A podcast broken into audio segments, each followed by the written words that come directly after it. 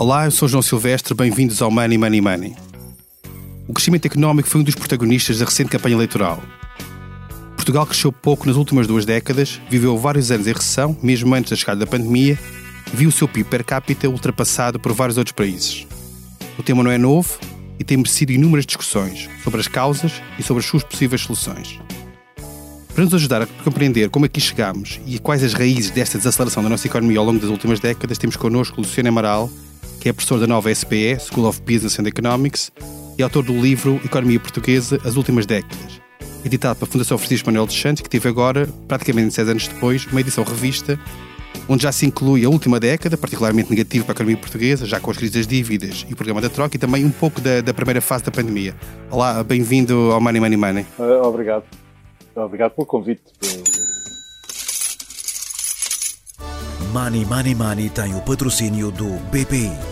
Invista no futuro sustentável da sua empresa. O BPI tem soluções completas para todas as fases do seu negócio. Banco BPI SA. Grupo CaixaBank. Registado junto do Banco de Portugal sob o número 10.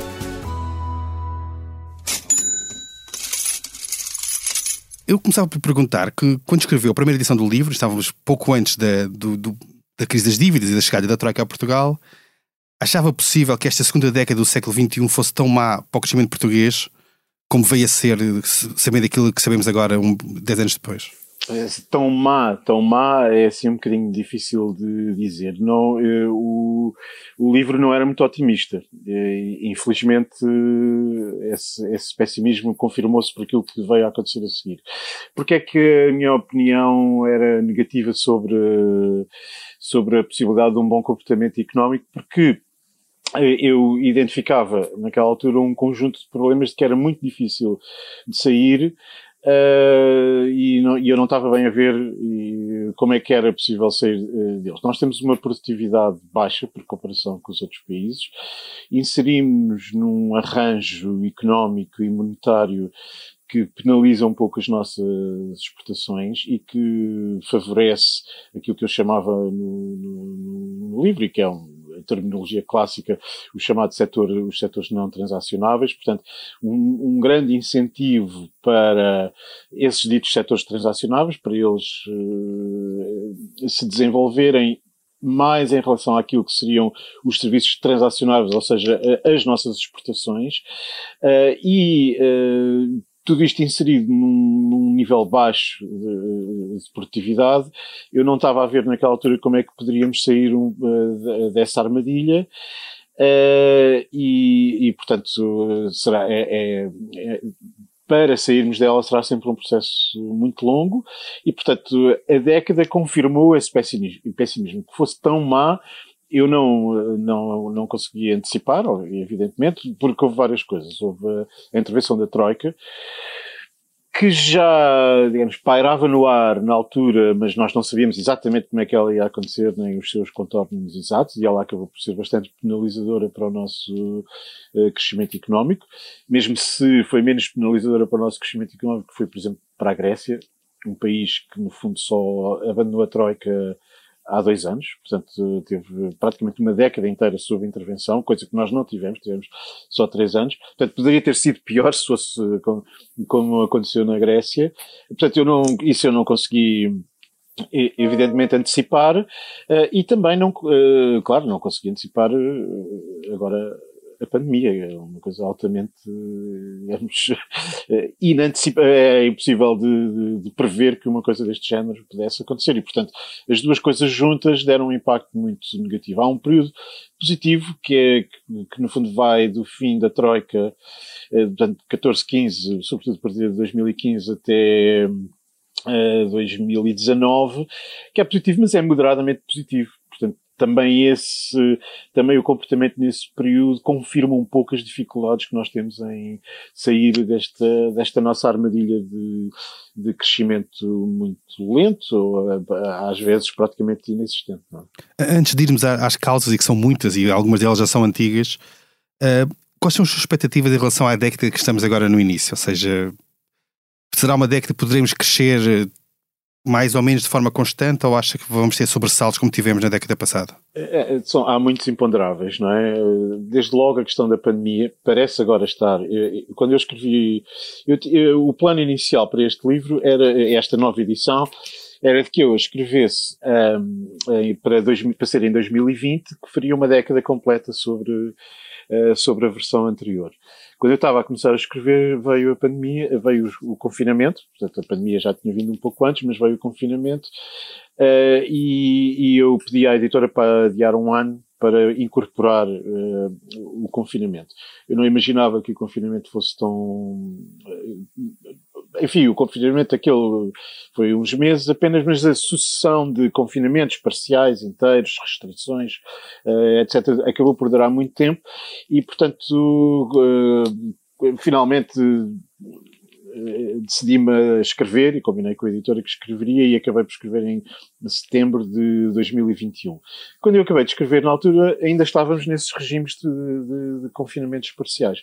Neste momento, a pandemia uh, uh, uh, parece estar, digamos, ou os efeitos mais graves da pandemia parecem estar a, a, passar, mas se houver um choque outra vez deste género, é, ou se continuarmos neste regime, é um, é, é, é um pouco difícil de, de, dizer o que pode acontecer, porque no fundo é uma situação extraordinária, que é muito, que é muito complicado com, com em relação à qual é muito, é muito complicado antecipar uh, o que quer que seja. Mas pronto, isto é um evento, digamos, uh, uh, extraordinário. Só que este evento extraordinário acabou por gerar ações políticas muito fortes, nomeadamente no domínio da política monetária, com uma grande injeção de dinheiro que se acumulou àquela que já vinha da crise anterior, que tinha começado em 2008.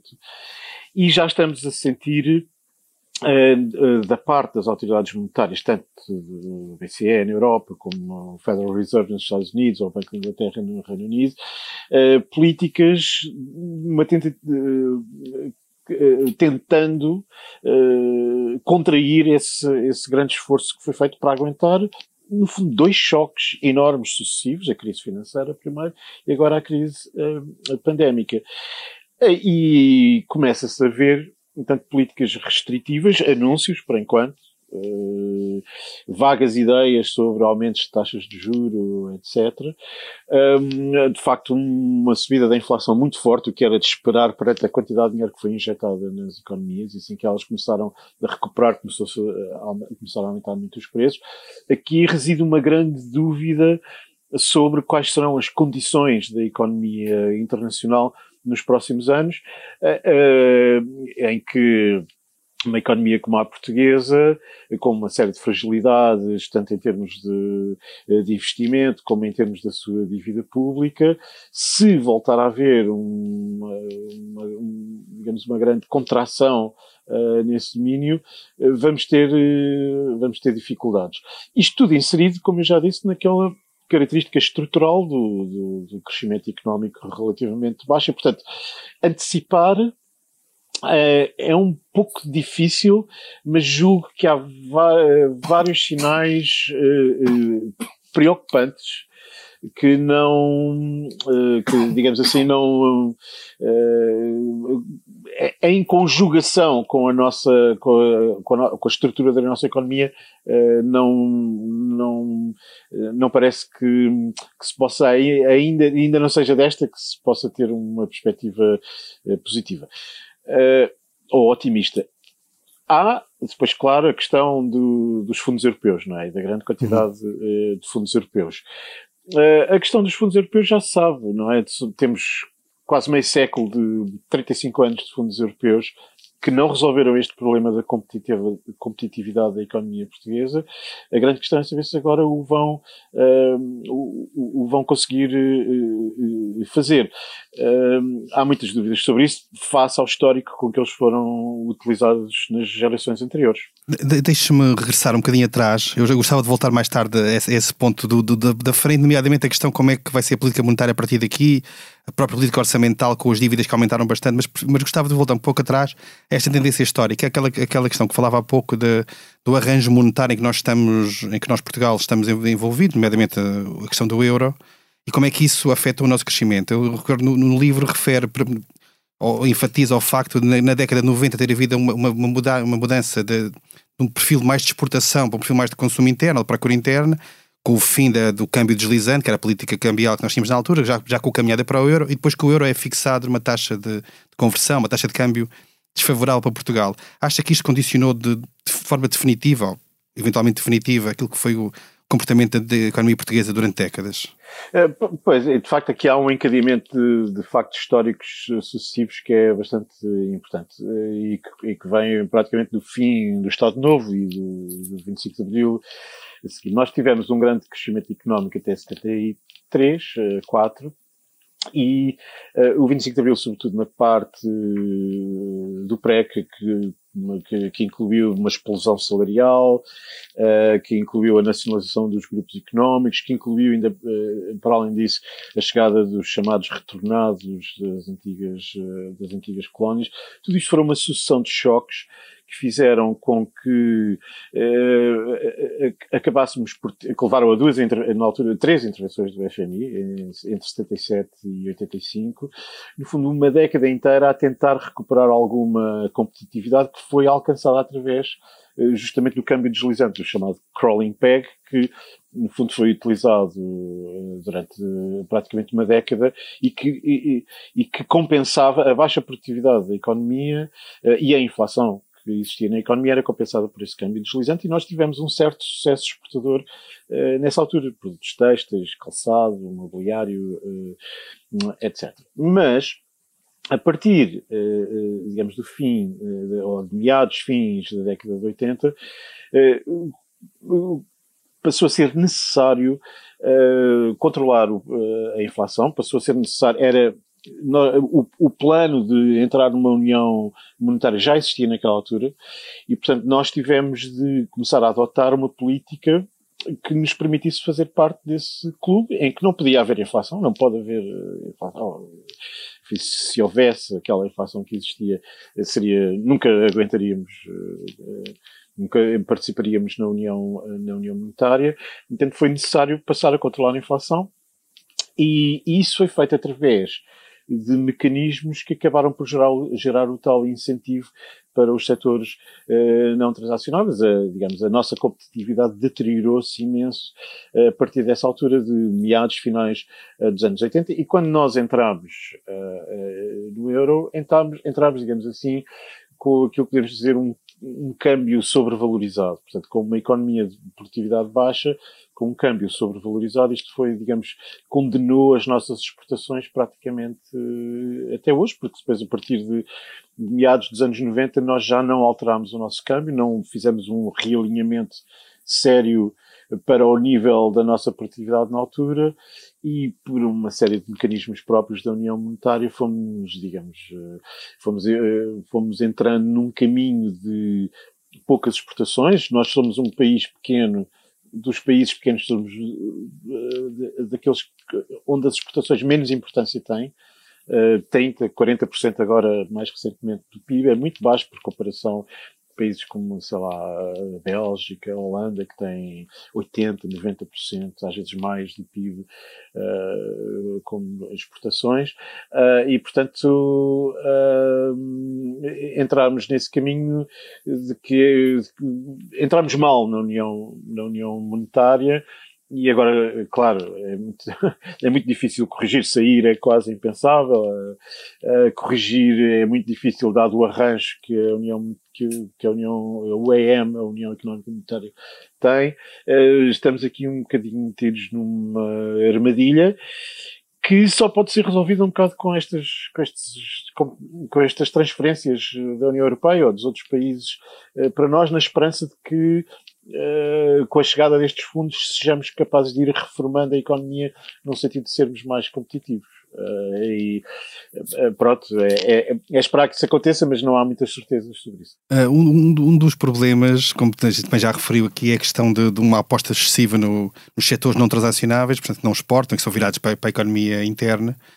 E que, mas tendo em conta que Portugal entra no euro com uma taxa de juro que, para aquilo que é o padrão histórico português, era, era muito baixa, com a abundância de capital circulava-se livremente na, na, na, zona euro, na União Monetária, Não, não deveria a política económica ter sido diferente de maneira que acautelasse exatamente estes excessos de, de, canalização, no fundo, daquilo que são recursos para setores não transacionáveis, devendo eles ir para os transacionáveis? O que é que falhou aqui?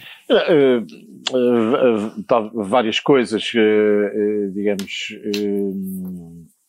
Eu devo, aliás, dizer que o incentivo aos não transacionáveis é ainda maior do que aquilo que parece, porque nós nunca convergimos bem na inflação mas convergimos quase completamente nas taxas de juros, o que quer dizer que as nossas taxas de juros eram ainda mais baixas porque eram comidas uma parte pela inflação, eram ainda mais baixas do que aquilo que eram nos outros países. E, portanto, isso foi um grande incentivo para os não transacionáveis. Um câmbio alto que não permite exportar, taxas de juros muito baixas, que incentivam uh, aos não transacionáveis e, portanto, todos os incentivos estavam para aí virados. Uh, alternativa. Pois a alternativa seria sempre uh, coisas que nós também nunca quisemos uh, fazer. Uh, e, que, e eu no, livro, no novo capítulo, falo um bocadinho do exemplo dos países de leste, os países, qual, qual foi a política dos países de leste nesse sentido, mesmo alguns que participam no euro.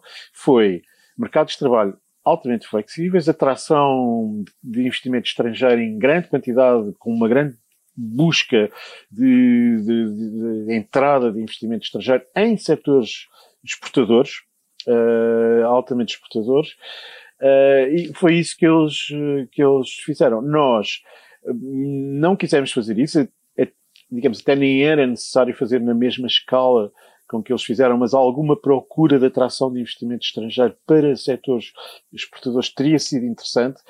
Uh, a questão está em, em, em, quais eram as contrapartidas que nós teríamos de dar. Por exemplo, esses países de leste, a contrapartida clara é uh, um Estado social pouco desenvolvido e mercados de trabalho altamente flexíveis para, uh, digamos, uh, convidarem o investimento estrangeiro a irem para esses países. Mas não há dúvida que eles exportam muito, têm crescido muito, vão nos ultrapassando sucessivamente e claramente eles tiveram essa uh, essa ideia de uh, criar condições que fizessem com que viesse investimento estrangeiro para o país e, e, e investimento que fosse dirigido para as exportações, para produtos uh, transacionáveis. Nós uh, nunca tivemos isso, uh, nunca tivemos isso, mas claro, é sempre possível agora a certa altura eh, eh, olhar para algo para algo para algo desse género teria de ser teria de ser por aí dados os, os incentivos que estão montados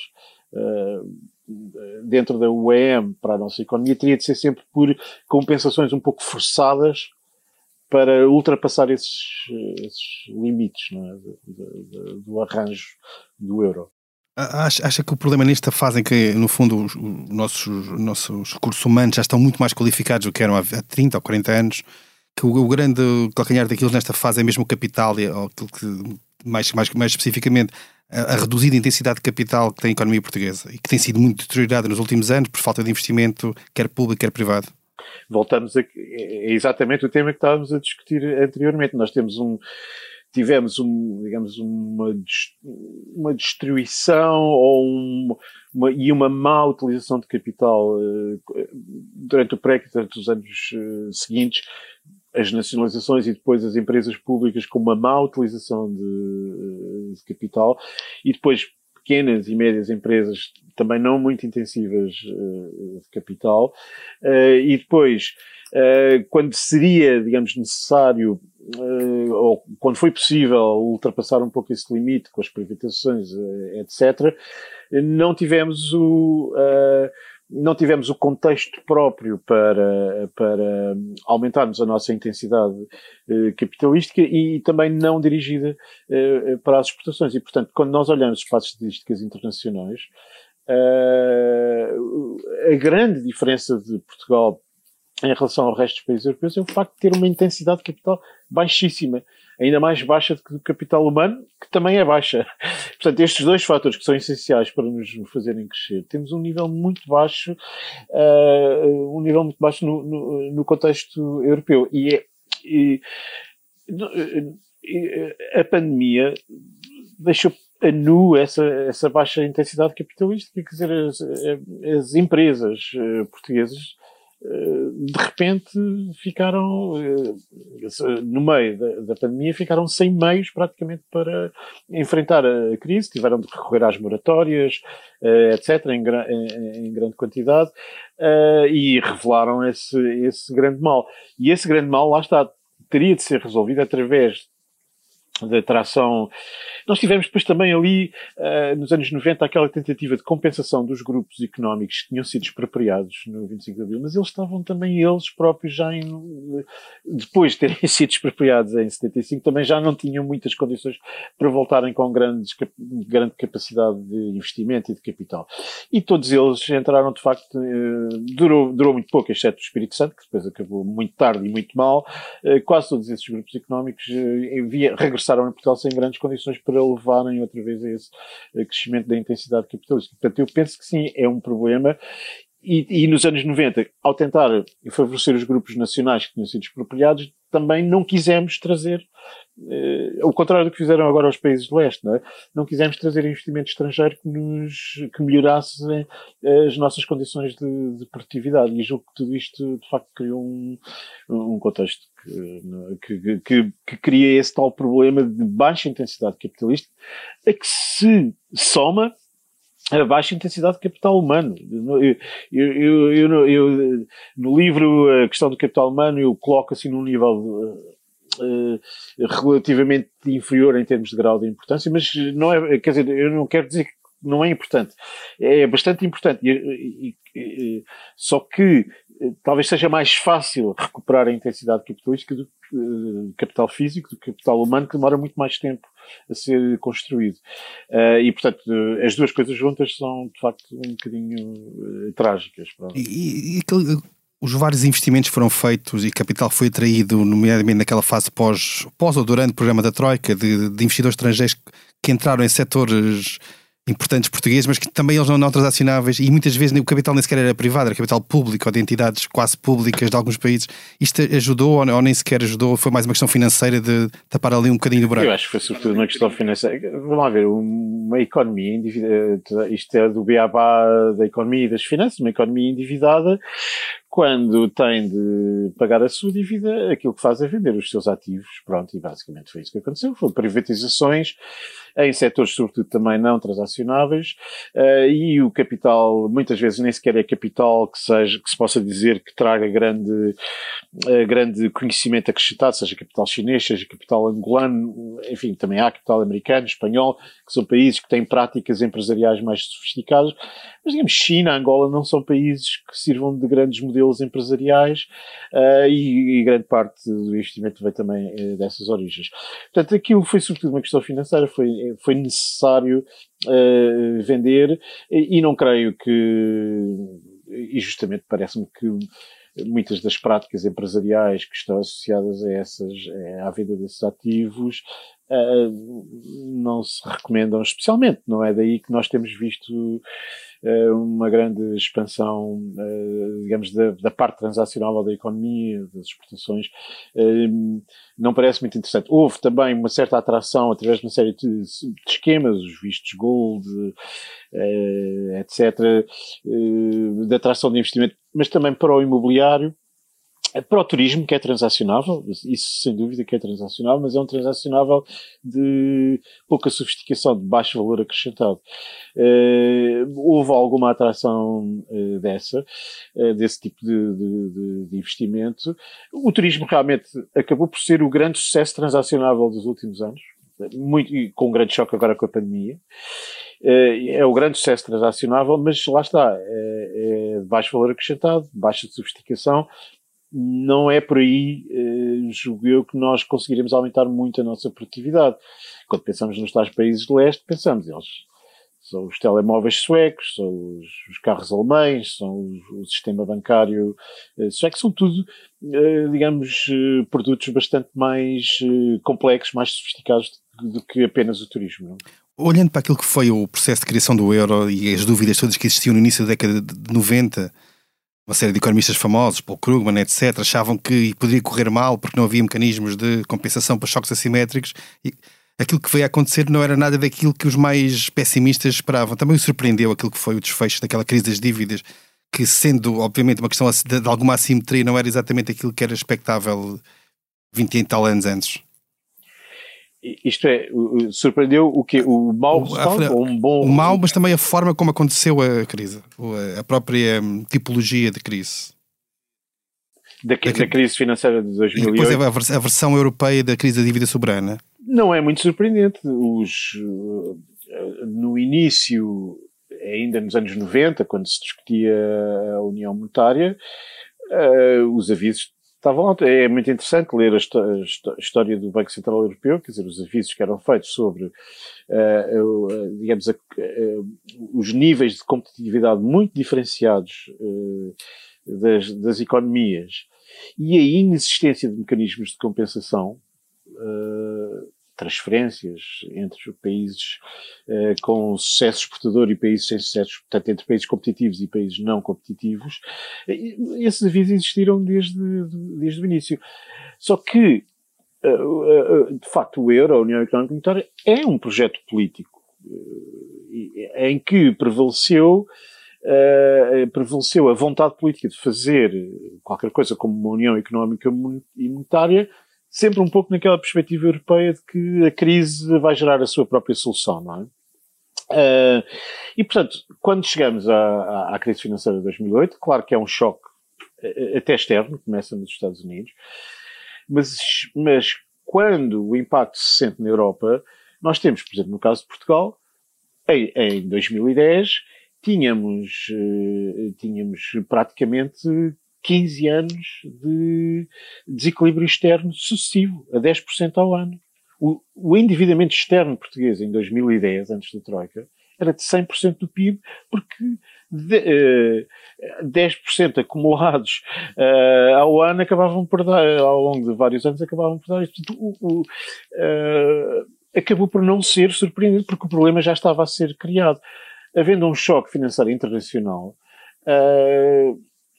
sendo as instituições financeiras europeias afetadas por ele também, uh, acabou por se uh, acabou se repercutir da maneira uh, esperada numa economia muito desequilibrada entre zonas superavitárias e zonas de, deficitárias. E esse problema ainda existe agora, e nós voltámos a vê-lo na pandemia sendo que foi resolvido agora através da tal emissão de dívida uh, uh, conjunta, mas que ainda gerou alguma controvérsia, não é? Com aqueles países ditos forretas a não quererem dar uh, tanto quanto no, os, os, ditos, uh, os que precisavam uh, pediam.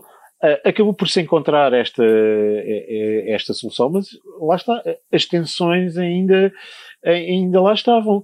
E agora vão chegar estas transferências e o grande desafio é, é, saber se nós conseguimos pôr a economia a ser competitiva em relação, uh, em relação às outras.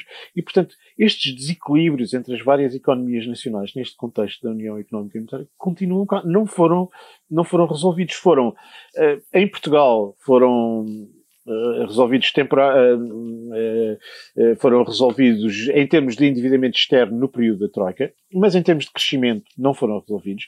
Na Grécia demoraram uma década a ser, resolvido, a ser resolvidos e a, Grécia continua a ser uma desgraça económica.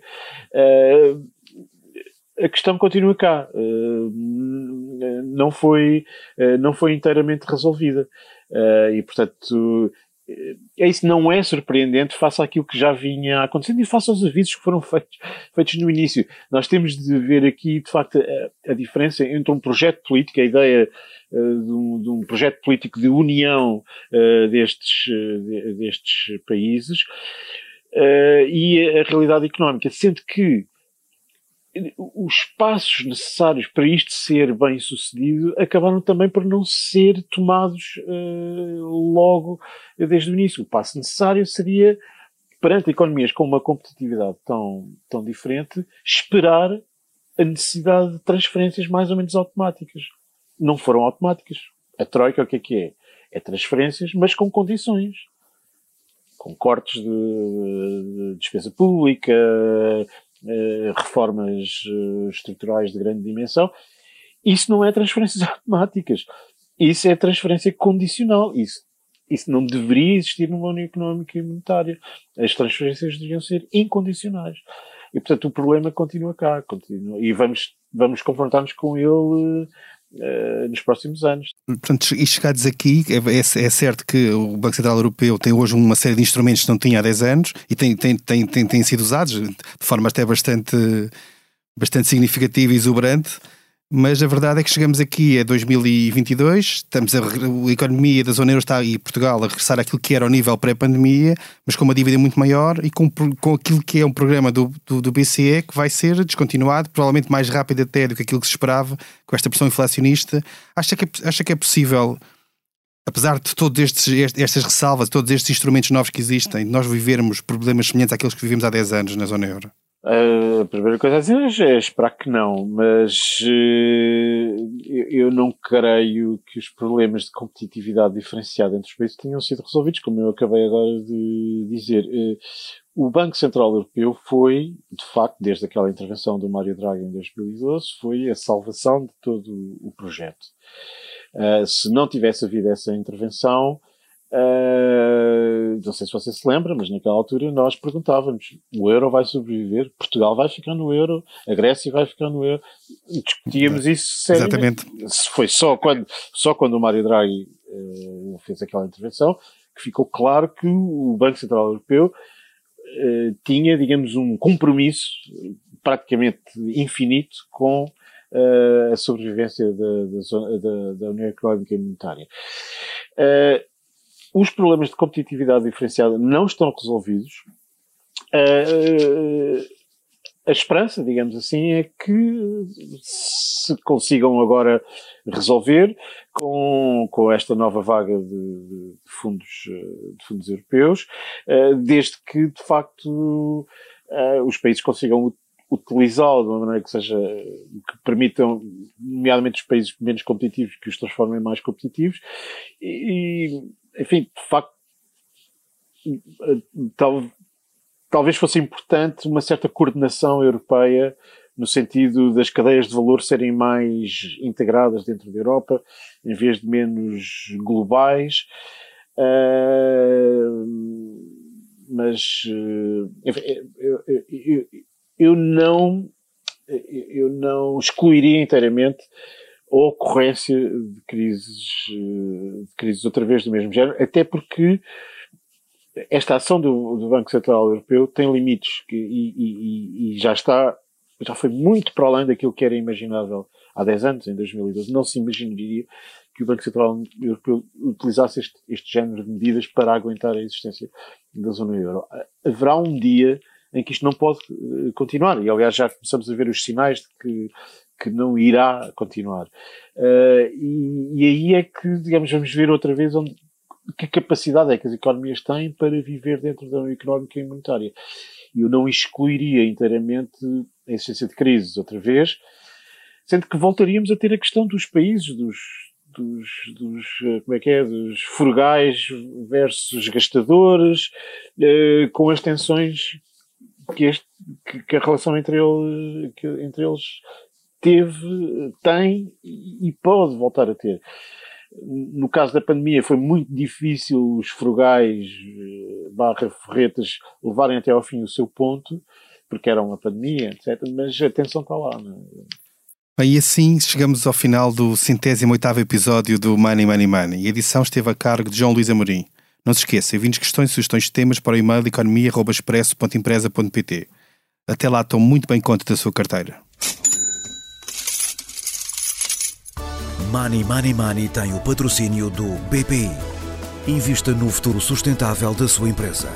O BPI tem soluções completas para todas as fases do seu negócio.